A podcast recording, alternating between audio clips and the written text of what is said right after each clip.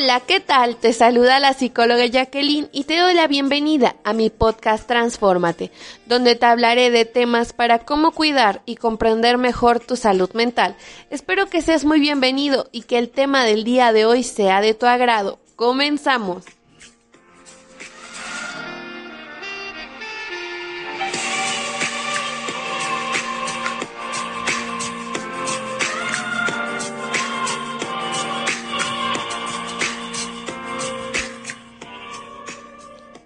Me da muchísimo gusto saludarte y sobre todo que estés conmigo el día de hoy en un episodio más. Una vez más te recuerdo que por favor le compartas este podcast a alguien que lo necesite y sobre todo también te lo apliques a ti, que esa es como la finalidad del tema que te voy a hablar del día de hoy. Y bueno, nuestro tema se llama las emociones. Ya sé, ya sé que tal vez por ahí ya te llenaste de un montón de información y que ya escuchaste que es muy importante aprender a controlarlas y que es muy importante conocerlas, etc. Pero hoy te vengo a contar de una manera distinta ejemplos para cómo poder entender este tema de las emociones y sobre todo por qué es muy importante. Antes de comenzar, primero quiero abarcar aquí una enorme diferencia que existe entre un sentimiento y una emoción, porque déjame decirte que ambas son distintas. Las emociones son estados físicos que surgen como respuesta a estímulos externos. Precede al sentimiento, puede ser fácilmente observada por otros, aparecen de forma brusca y son intensos, son estados afectivos pasajeros como las básicas emociones que nosotros conocemos, entre ellas miedo, sorpresa, ira, alegría y tristeza. Y aquí te voy a poner un ejemplo. ¿Quién de aquí no ha visto intensamente? Es una película muy divertida, sobre todo porque es una película dirigida a los pequeños. Pero aunque sea dirigida para ellos, también como adultos debemos de hacer conciencia. ¿Qué tanta importancia tiene el tema de las emociones? Como por ejemplo en esta película sale una personaje que es de color azul que hace como la referencia a la tristeza. Y a través de la película podemos ver la importancia de por qué en nuestra vida sí debe de existir esa tristeza, porque es importante tener esta emoción. Si no la tuviéramos, tal vez probablemente todos seríamos felices, y tuviéramos enojos y todas las demás emociones excepto esta tristeza. Pero ¿cómo podríamos aprender?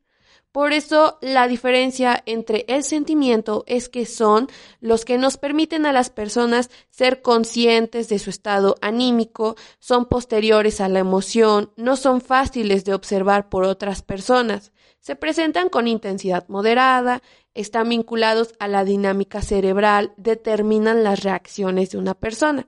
Algunos sentimientos que podemos conocer son como el amor, el odio, la compasión, la gratitud, el respeto, la confianza, el orgullo, el desprecio, etc.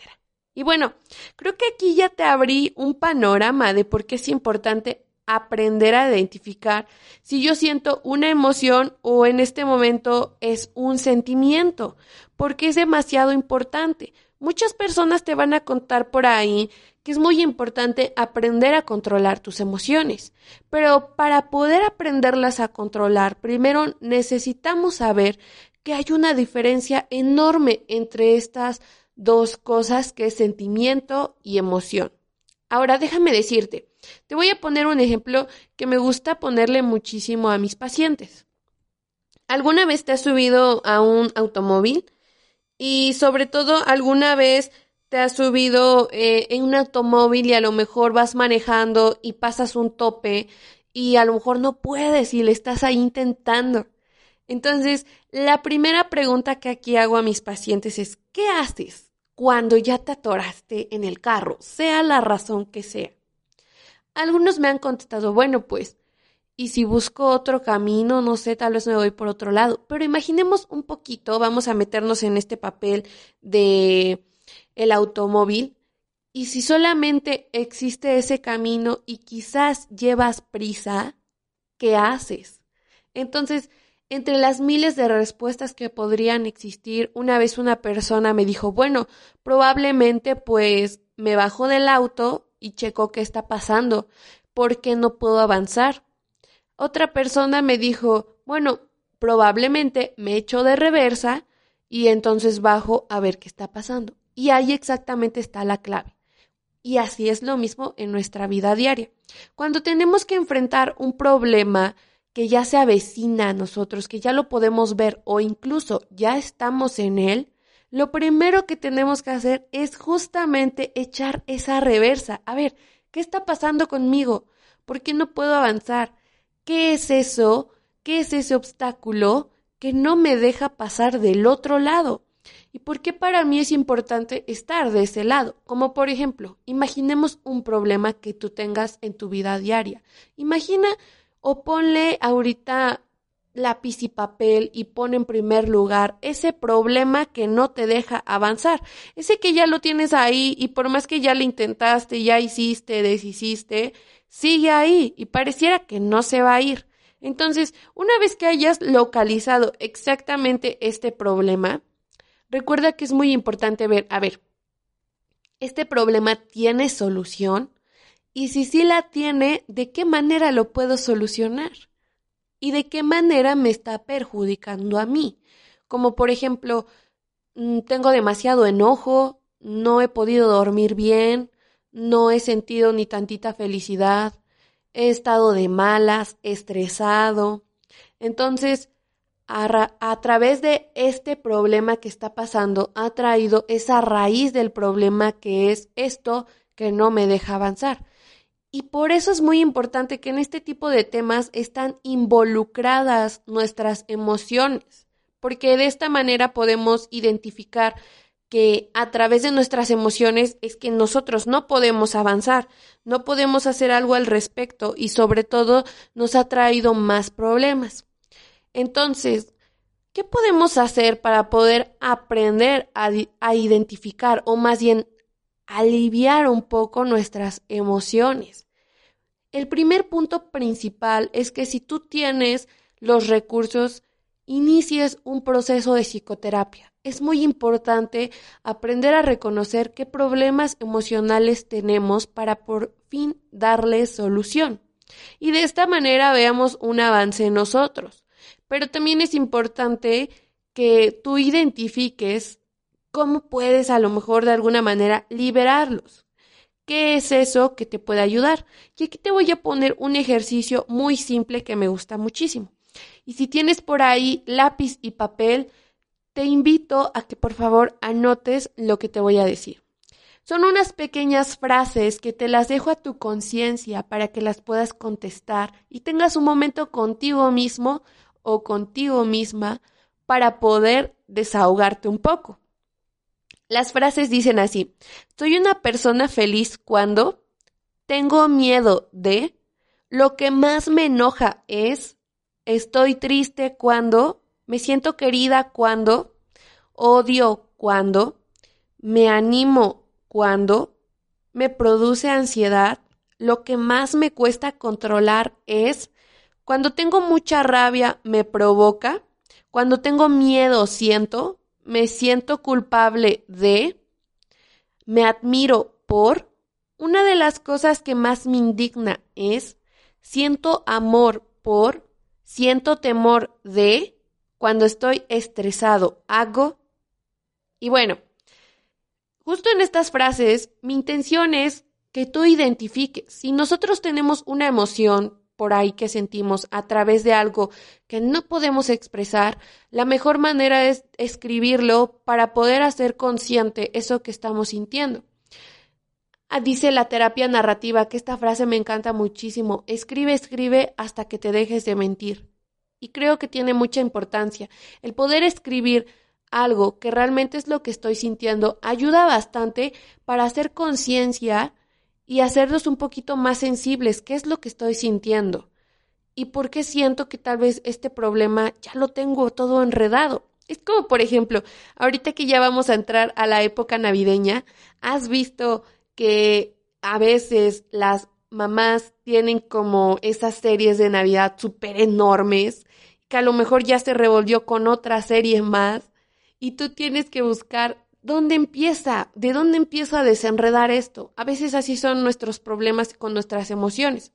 Tengo que identificar qué es lo que me está aquejando, qué es esto que estoy sintiendo, para que de esta manera por aquí empiece. Y una vez que ya sé por dónde voy, ahora sí el camino lo puedo ver de manera distinta y entonces a partir de aquí comienzo a hacer ese cambio que necesito.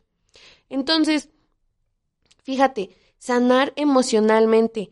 A veces tenemos un montón de expectativas de que debo de sentir dolor, debo de entender lo que está pasando, debo de tener todas las respuestas, debo de saber qué hacer, aceptar y superar. Y wow, esto que te acabo de decir pareciera un camino recto, así como como receta de cocina. Estas son las cosas que yo debo de hacer y a partir de aquí, así súper rápido, voy a sanar emocionalmente.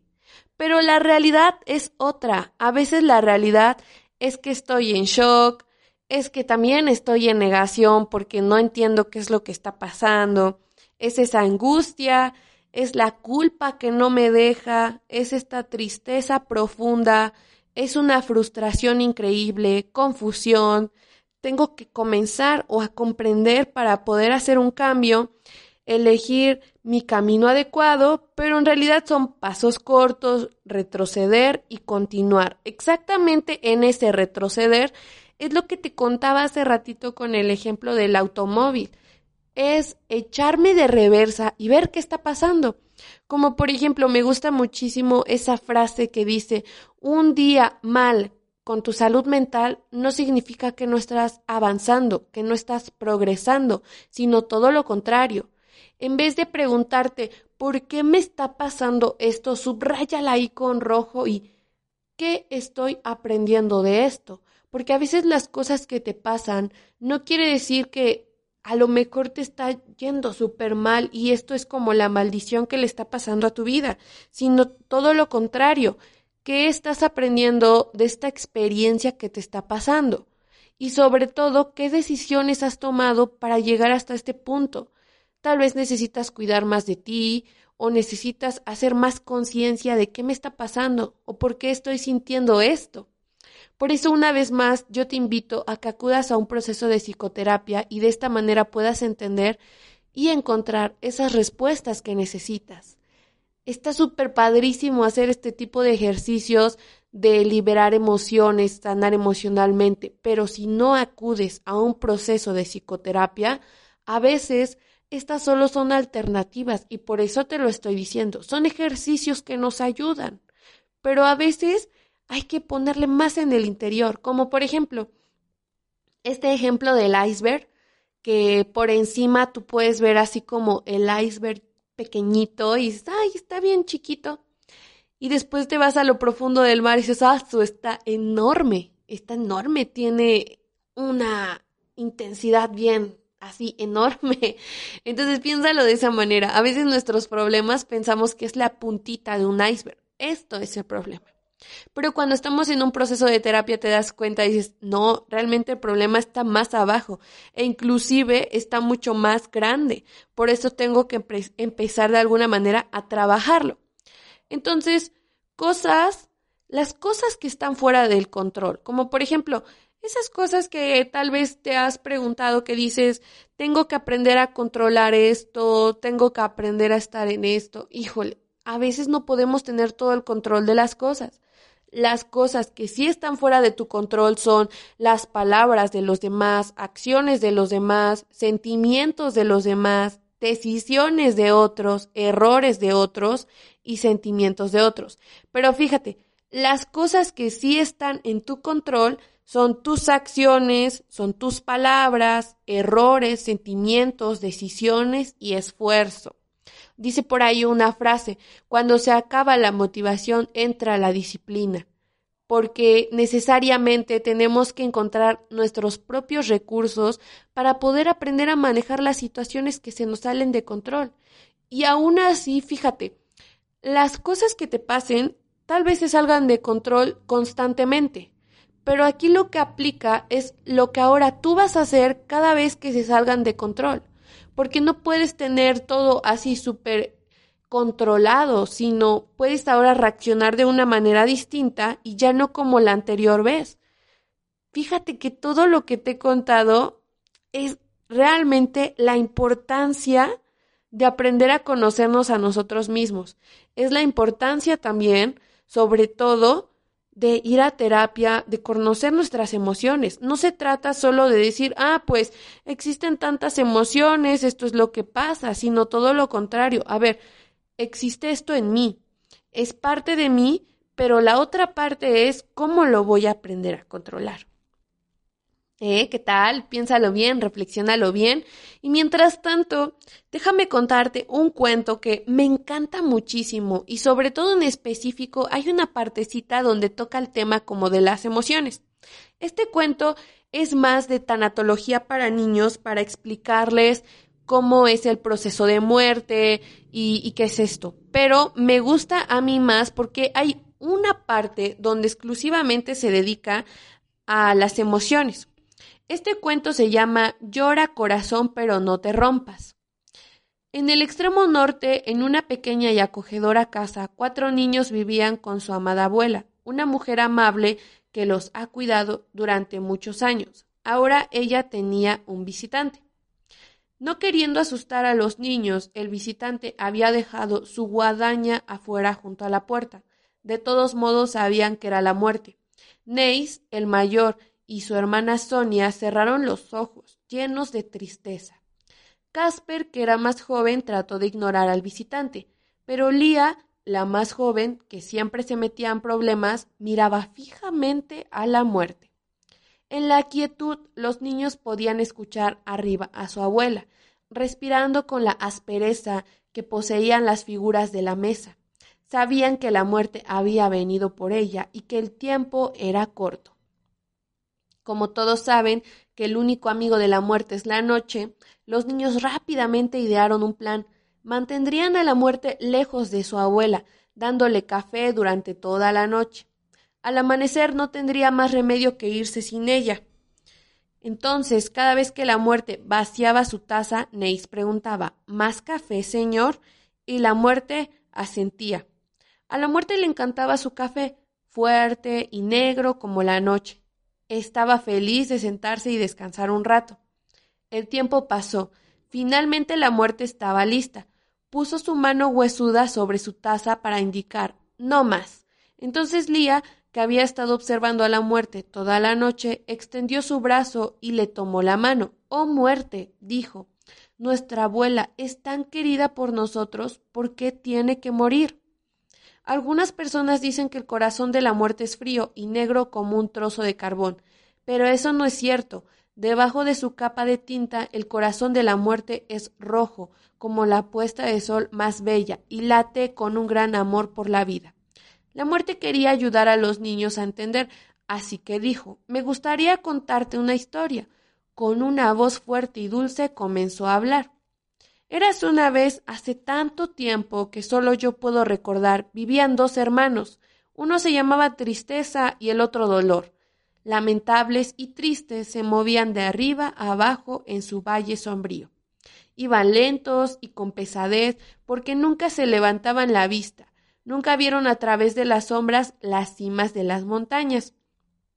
En la cima de esas montañas vivían dos hermanas, Alegría y Deleite. Ellas eran brillantes y risueñas y sus días estaban llenos de felicidad. La única sombra en sus vidas era la sensación de que les faltaba algo. No sabía qué, pero sentían que no podían disfrutar plenamente de su felicidad. La muerte vio a Lía asentir y dijo Creo que puedes adivinar lo que pasó después. Un día los hermanos y las hermanas se conocieron. La tristeza se enamoró al instante de deleite y ella de él. Fue lo mismo para dolor y alegría. Cada uno no podía vivir sin el otro. Después de su doble boda y gran celebración, las dos parejas se mudaron a casas vecinas a mitad de camino de la montaña. De esta manera la distancia a sus antiguas casas fue la misma. Todos vivieron hasta ser muy viejitos. Cuando llegó el momento de morir, Dolor y alegría lo hicieron el mismo día, al igual que tristeza y deleite. Su felicidad juntos había sido tan grande que no podían vivir el uno sin el otro. Esa es una buena historia, dijo Neis. Es lo mismo con la vida y la muerte. La muerte dijo. ¿Qué sería de la vida si no hubiera muerte? ¿Qué sería del sol si nunca llueve? ¿Quién añoraría el día si no hubiera noche? Los niños no estaban seguros de haber entendido completamente a la muerte, pero de alguna manera sabían que tenía razón. Por fin la muerte se puso de pie. Era hora de subir las escaleras. Una línea de color gris pálido borraba la noche. Casper quería detener a la muerte, pero Neis lo detuvo. No, dijo Neis. La vida sigue adelante, así es como debe de ser. Momentos después, los niños oyeron que la ventana de arriba se abría Luego, con una voz entre un grito y un susurro, la muerte dijo Vuela, alma, vuela, vuela lejos. Y los niños se apresuraron a las escaleras de arriba y entraron de puntillas a la habitación de su abuela. La abuela había muerto. Las cortinas se movían por la suave brisa de la montaña mirando a los niños. La muerte dice en silencio Llora, corazón, pero nunca te rompas. Deja que tus lágrimas de dolor y tristeza te ayuden a empezar una nueva vida. Después se fue. Para siempre, cada vez que los niños abran la ventana, pensarán en su abuela, y cuando la brisa acaricie sus rostros, podrán sentir su tacto. En los años que siguieron, los niños vivieron con alegría y tristeza. Siempre recordaron las palabras de la muerte y sentían un gran consuelo en sus corazones, que en ocasiones dolían y lloraban, pero nunca se rompían. Wow, es un bonito cuento, la verdad a mí me gusta muchísimo porque deja como un buen sabor de boca, como una buena experiencia, pero sobre todo quiero hacer una vez más un nuevo énfasis en lo que decía la muerte. ¿Qué sería de la vida si no hubiera muerte? ¿Quién disfrutaría del sol si nunca llueve? Imagínense ahora esta pregunta. ¿Qué sería de la tristeza sin la alegría? ¿Qué sería del enojo sin la tristeza? Y, y, así podemos hacer un montón de combinaciones para las preguntas y todas nos llevarían al mismo lugar. ¿De qué manera nosotros tenemos que ver a las emociones para que entonces le podamos tomar la importancia que tienen? Como por ejemplo, este ejemplo del cuento realmente es muy importante que le tomemos la importancia que se debe a nuestras emociones. ¿Qué sería de nosotros si no sintiéramos ninguna emoción en estos momentos? Pues realmente no sentiríamos nada, pero experiencias, problemas, ¿de qué manera los podríamos resolver? Entonces ahora sí toca enfrentarnos a nosotros mismos. Por eso es muy importante todo este tema de las emociones, porque una vez que ya podemos de alguna manera ser conscientes de qué es lo que está pasando con nosotros mismos, de qué manera nos estamos aprendiendo a conocer, bueno, todo lo demás va a tener un acomodo diferente.